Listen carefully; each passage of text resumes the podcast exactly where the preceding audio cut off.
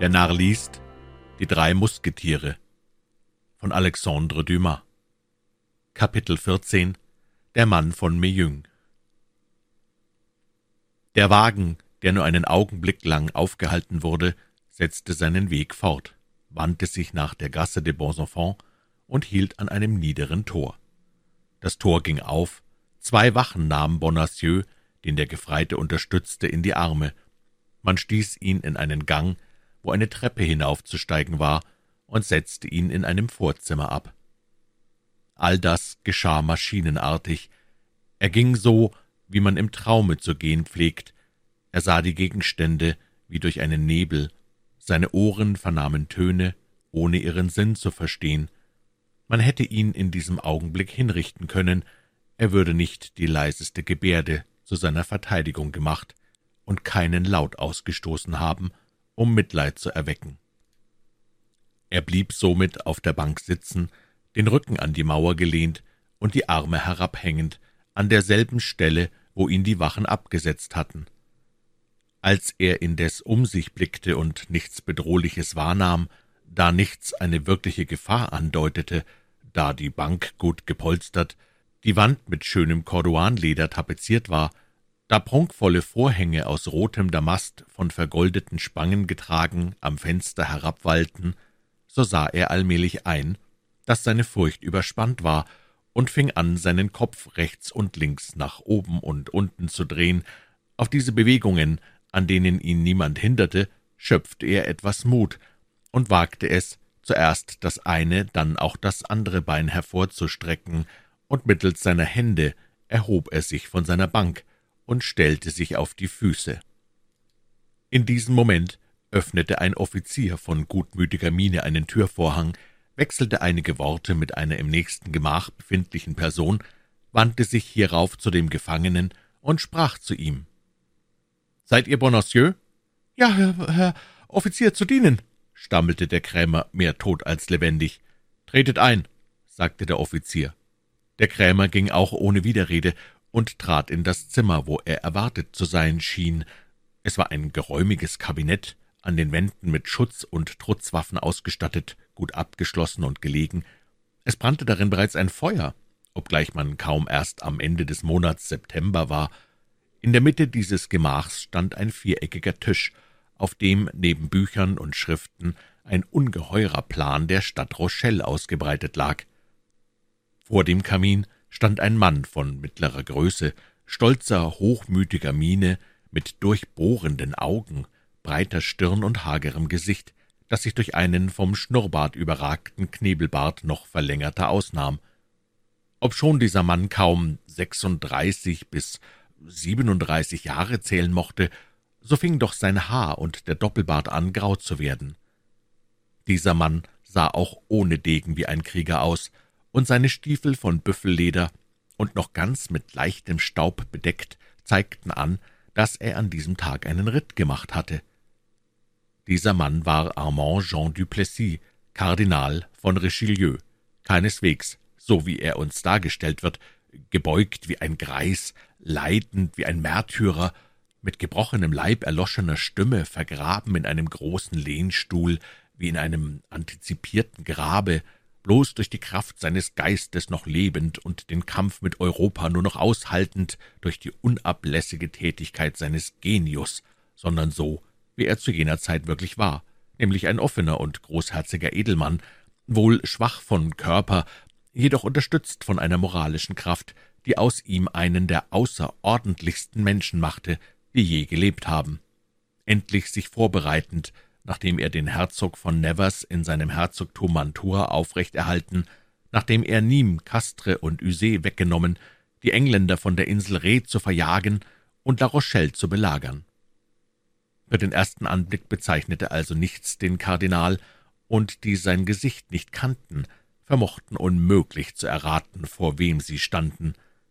Der arme Krämer blieb vor der Tür stehen, während die Augen des Mannes, den wir eben geschildert haben, auf ihn gerichtet waren und ihm bis auf den Grund seiner Gedanken dringen zu wollen schienen. Nach einem kurzen Stillschweigen sprach er. »Ist das Bonacieux?« »Ja, Monsieur«, erwiderte der Offizier. »Wohl, Gebt mir jene Papiere dort und lasset uns allein. Der Offizier nahm die bezeichneten Papiere vom Tisch, überreichte sie dem, der sie verlangte, verneigte sich bis zur Erde und ging fort. Bonacieux erkannte in diesen Schriften die Verhörakten von der Bastille. Von Zeit zu Zeit erhob der Mann am Kamin die Augen von den Schriften und versenkte sie wie zwei Dolche in den Herzgrund des armen Krämers. Als der Kardinal zwei Minuten lang gelesen und geprüft hatte, war er mit sich im Reinen. »Dieser Kopf da war noch nie bei einer Verschwörung beteiligt«, murmelte er.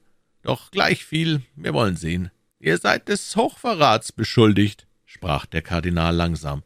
»Es ist mir schon gesagt worden, Monsieur«, erwiderte Bonacieux, indem er dem Fragenden den Titel beilegte, wie er ihn vom Offizier ansprechen hörte. »Allein ich schwöre Ihnen, dass ich nichts davon wusste.« Der Kardinal unterdrückte ein Lächeln. »Ihr habt euch mit eurer Gemahlin, mit Frau von Chevreuse und dem Herzog von Buckingham in ein Komplott eingelassen.« »Monsieur«, antwortete der Krämer, ich hörte Sie in der Tat alle diese Namen aussprechen.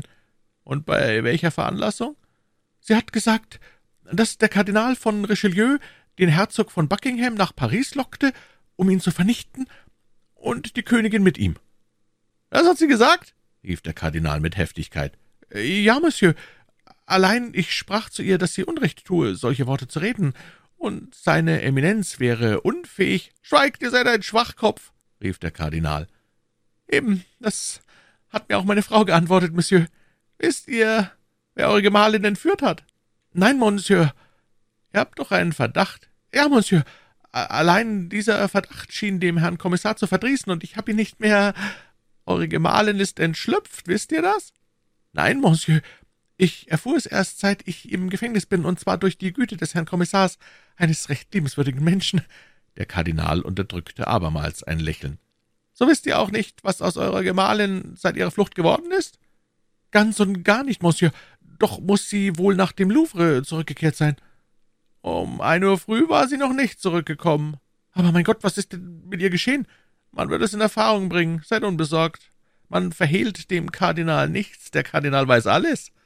Wenn das so ist, Monsieur, glauben Sie wohl, der Kardinal würde sich herablassen und mir sagen, was aus meiner Frau geworden ist? Vielleicht.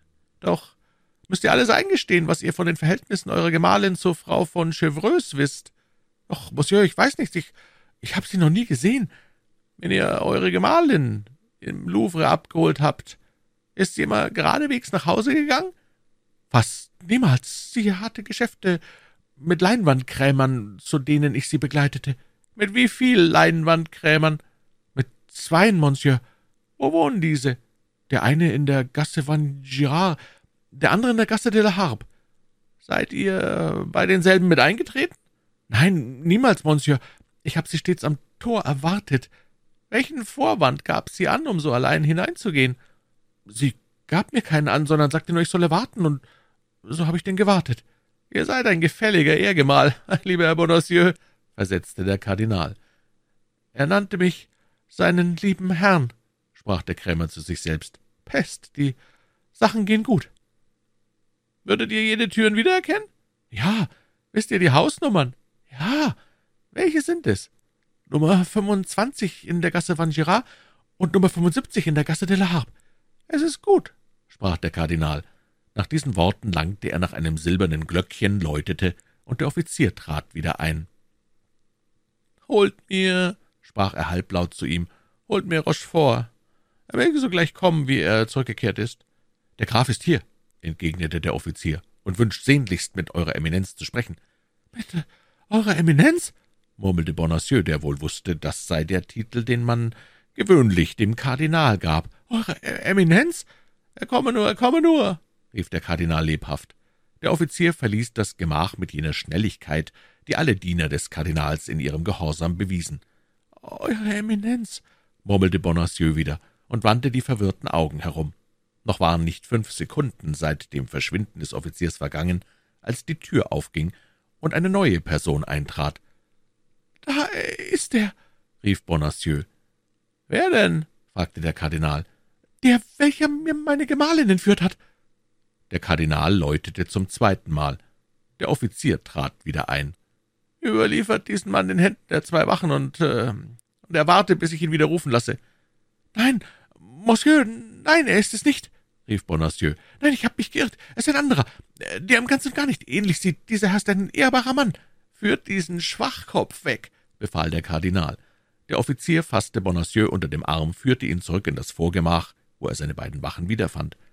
Die neue Person, die eben eingeführt wurde, folgte Bonacieux voll Ungeduld mit den Augen, bis er außer dem Zimmer war, und als die Tür hinter ihm geschlossen wurde, sprach er, dem Kardinal sich lebhaft nähernd. »Sie haben sich gesehen.« »Wer?« fragte seine Eminenz. »Er und Sie.« »Die Königin und der Herzog?« rief Richelieu. »Ja.« »Wo das?« »Im Louvre.« »Sind Sie dessen versichert?« »Vollkommen.« »Wer hat es Ihnen gesagt?« »Frau von Lannoy, die, wie bewusst Eure Eminenz ganz ergeben ist.« »Warum sagte sie das nicht früher?« »Geschah es aus Zufall oder Misstrauen?« Die Königin ließ Frau von Surgy in ihrem Zimmer schlafen und behielt sie den ganzen Tag. Es geht gut. Wir sind geschlagen. Seien wir nun auf Wiedervergeltung bedacht. Ich werde Ihnen aus ganzer Seele Beistand leisten, gnädiger Herr, seien Sie dessen gewiss. Wie ist das geschehen? Um halb ein Uhr war die Königin bei ihren Frauen. Wo? In ihrem Schlafgemach. Gut. Als man ihr ein Sacktuch von Seiten ihrer Wäscheverwahrerin brachte. Dann? Königin zeigte sogleich eine große Gemütsbewegung und wurde ganz blass, ungeachtet der Schminke auf ihren Wangen. Dann, dann? Sie stand aber auf und sprach mit bebender Stimme, »Meine Damen, warten Sie hier auf mich zehn Minuten lang, bis ich wiederkomme.« Sie öffnete die Tür des Alkovens und ging hinaus. »Warum hat Ihnen Frau von Lannoy nicht auf der Stelle die Anzeige gemacht?« »Noch war nichts gewiss. Außerdem hatte ja die Königin gesagt, meine Damen wartet auf mich, und Sie wagte es nicht, der Königin ungehorsam zu sein. Und wie lang blieb die Königin fern? Dreiviertel Stunden. Hat sie keine ihrer Frauen begleitet? Bloß Donna Estefania. Und dann ist sie wieder zurückgekommen. Ja, aber um ein kleines Kistchen von Rosenholz mit ihrem Namenszug zu holen und sogleich wieder wegzugehen. Und als sie später zurückkam, brachte sie das Kistchen nicht wieder mit? Nein. Weiß Frau von Lannoy, was dieses Kistchen enthielt? Ja, die diamantenen Nestelstifte, die seine Majestät der Königin gegeben hat. Und sie kehrte zurück ohne dieses Kistchen. Ja. Frau von Lannoy ist also der Meinung, sie habe es Buckingham zugestellt. Sie ist versichert. Den Tag über hat Frau von Lannoy als Gesellschaftsdame der Königin dieses Kistchen gesucht, schien beunruhigt, als sie es nicht fand, und fragte endlich die Königin. Und die Königin? Königin wurde sehr rot und antwortete, sie habe tags vorher einen dieser Stifte zerbrochen und zum Goldschmied geschickt, um den Schaden wieder auszubessern. Man muss da hingehen, um sich zu versichern, ob es wahr sei oder nicht. Ich bin dahin gegangen. Gut, und der Goldschmied? Hat nichts von der Sache gewusst. Gut, gut, Rochefort. Noch ist nicht alles verloren, und vielleicht, äh, vielleicht geht alles aufs Beste. Ich zweifle gar nicht daran, dass der Geist Eurer Eminenz die Torheit meines Agenten wieder gut machen werde, nicht wahr? Eben das wollte ich sagen hätte mich Eure Eminenz den Satz aussprechen lassen. Nun, wissen Sie, wo die Herzogin von Chevreuse und der Herzog von Buckingham versteckt waren? Nein, gnädigster Herr. Meine Leute konnten mir hierüber nichts Bestimmtes sagen. Aber ich weiß es. Sie, gnädiger Herr? Ja, oder wenigstens vermute ich es. Er verbarg sich in der Gasse Beauregard Nummer 25, Sie in der Gasse de la Harpe Nummer 75. Will Eure Eminenz, dass ich beide verhaften lasse? Es ist gewiss schon zu spät, Sie werden abgereist sein. Gleichviel kann man sich davon überzeugen. Nehmen Sie zehn Mann von meiner Wache und durchsuchen Sie beide Häuser. Ich gehe dahin, gnädigster Herr. Und Rochefort verließ rasch das Zimmer. Der Kardinal, der allein zurückblieb, dachte einen Augenblick nach und läutete zum dritten Mal. Derselbe Offizier trat wieder ein. »Lasset den Gefangenen kommen«, sprach der Kardinal. Meister Bonacieux wurde von neuem hineingeführt, und der Offizier verließ auf einen Wink des Kardinals das Zimmer. »Ihr habt mich betrogen«, sprach der Kardinal mit Strenge. »Ich«, rief Bonacieux, »ich, Eure Eminenz, betrügen. Wenn eure Gemahlin in die Gasse Beauregard und in die Gasse de la Harpe ging, so ist sie nicht zu Leinwandkrämern gegangen. Gerechter Gott, wohin sollte sie denn gegangen sein? Sie ging zu der Herzogin von Chevreuse und dem Herzog von Buckingham. Ja, versetzte Bonacieux, indem er alle seine Erinnerungen zusammenraffte. Ja, so, so ist es. Eure Eminenz hat recht. Ich äußerte gegen meine Frau, dass man staunen sollte, wenn Leinwandkrämer in solchen Häusern wohnten, in Häusern ohne Schild, und jedes Mal fing meine Frau an zu lachen. Ach, Monsieur, fuhr Bonacieux fort, indem er vor dem Kardinal auf die Knie sank. »Sie sind wohl der Kardinal, der große Kardinal, der Mann mit dem großen Geiste, dem alle Welt Verehrung zollt.« Wie gering auch der Triumph war, den der Kardinal über einen so einfachen Menschen davontrug, wie Bonacieux war, so freute er sich doch einen Augenblick darüber, aber als wäre ihm ein neuer Gedanke aufgestiegen, schwebte ein Lächeln um seine Lippen, und indem er dem Krämer die Hand bot, sprach er zu ihm »Steht auf, mein Freund, ihr seid ein ehrbarer Mann.« »Der Kardinal hat meine Hand berührt. Ich habe die Hand des großen Mannes berührt«, rief Bonacieux. »Der habende Mann hat mich Freund genannt.« »Ja, mein Freund, ja«, sprach der Kardinal mit dem väterlichen Tone, den er bisweilen anzunehmen wusste, woran sich aber nur die Leute täuschten, die ihn nicht kannten. Und da man auf euch ungerecht einen Argwohn warf, so verdient ihr eine Entschädigung. Nehmt diesen Säckel mit hundert Pistolen und vergebt mir.« »Ich Ihnen vergeben, Monsieur«, stammelte Bonacieux und nahm jedoch Abstand, den Säckel zu nehmen, zweifelsohne aus Furcht, dieses vorgebliche Geschenk sei nur ein Scherz. »Sie hatten die Macht, mich verhaften zu lassen, und haben die freie Macht, mich foltern und aufhängen zu lassen. Sie sind der Gebieter, und mir stände es nicht im geringsten zu, etwas dagegen zu sagen. Ihnen vergeben, Monsieur? Ach, Sie denken wohl gar nicht daran.« »Oh, mein lieber Bonacieux, ihr wollt da Edelmut beweisen, ich sehe das, und danke euch dafür. Nun nehmt also diesen Säckel und geht, ohne unzufrieden zu sein.« »Ich gehe voll entzücken, Monsieur.« also Gott befohlen oder vielmehr auf Wiedersehen, denn ich hoffe, dass wir uns wiedersehen werden. So oft es Eure Eminenz wünscht, ich stehe ganz zu eurem Befehl. Seid ruhig, es wird noch oft geschehen, denn ich habe mich mit euch außerordentlich unterhalten. Oh, Monsieur! Auf Wiedersehen, Herr Bonacieux, auf Wiedersehen! Der Kardinal gab mit der Hand ein Zeichen, dem Bonacieux damit entsprach, dass er sich bis zur Erde neigte. Dann entfernte er sich rückwärts schreitend, und als er im Vorgemach war, hörte ihn der Kardinal mit lauter Stimme rufen. Es lebe Monsieur, es lebe seine Eminenz, es lebe der große Kardinal. Der Kardinal lächelte bei der lärmenden Offenbarung der enthusiastischen Empfindungen des Meisters Bonacieux, und als das Geschrei in der Ferne verhallt war, sprach er, »Dieser Mann würde sich künftig für mich totschlagen lassen.« Sofort schickte sich der Kardinal wieder an, die Karte von Rochelle mit der größten Aufmerksamkeit zu betrachten, und beschrieb mit seinem Bleistift eine Linie, wo sich jeder bekannte Damm hinziehen sollte, der achtzehn Monate nachher den Hafen der belagerten Stadt einschloss. Wie er nun so ganz vertieft war in seine strategischen Beobachtungen, ging die Tür wieder auf, und Rochefort trat ein. »Nun, was ist's?« Fragte der Kardinal, lebhaft aufstehend und mit einer Behendigkeit, die den hohen Grad von Wichtigkeit bewies, die er auf die Sendung des Grafen gelegt hatte. »Nun«, entgegnete dieser, eine junge Frau von sechsundzwanzig bis achtundzwanzig Jahren und ein Mann von fünfunddreißig bis vierzig Jahren wohnten wirklich, der eine noch vier Tage, der andere fünf Tage in den Häusern, die Eure Eminenz bezeichnet hat. Doch ist die Frau diese Nacht und der Mann diesen Morgen abgereist. »Sie waren es«, rief der Kardinal und blickte nach der Pendeluhr. »Und jetzt ist es schon zu spät, um Ihnen nachzusetzen. Die Herzogin ist in Tour, der Herzog in Boulogne. Man muss sie in London aufsuchen.« »Welche Befehle erteilt Eure Eminenz?« Reden Sie kein Wort von dem, was hier vorging. Die Königin bleibe in vollkommener Sicherheit. Sie erfahre nicht, dass wir um ihr Geheimnis wissen und glaube bloß, wir spüren irgendeiner Verschwörung nach. Schickt mir den Siegelbewahrer Sekir. Und jener Mann? Was tat Eure Eminenz mit ihm? Welcher Mann? fragte der Kardinal. Dieser Bonacieux. Ich habe aus ihm alles gemacht, was sich machen ließ. Ich machte ihn zum Spion seiner Gemahlin. Der Graf von Rochefort verneigte sich als ein Mann, der das große Übergewicht seines Herrn anerkennt, und entfernte sich.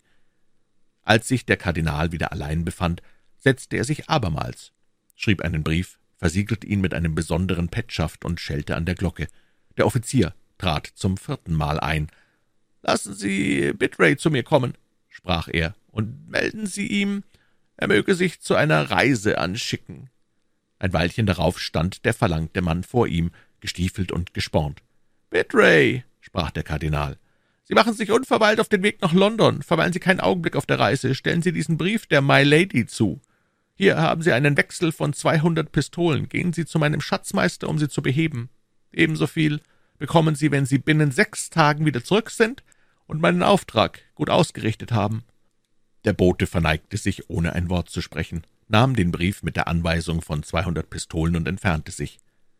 Der Inhalt des Briefes war dieser. My Lady, finden Sie sich bei dem ersten Ball ein, zu dem der Herzog von Buckingham kommen wird. Er wird an seinem Rock zwölf diamantene Nestelstifte tragen. Nähern Sie sich ihm, um ihm zwei davon abzuschneiden. Setzen Sie mich in Kenntnis, sobald Sie im Besitz dieser Nestelstifte sind.«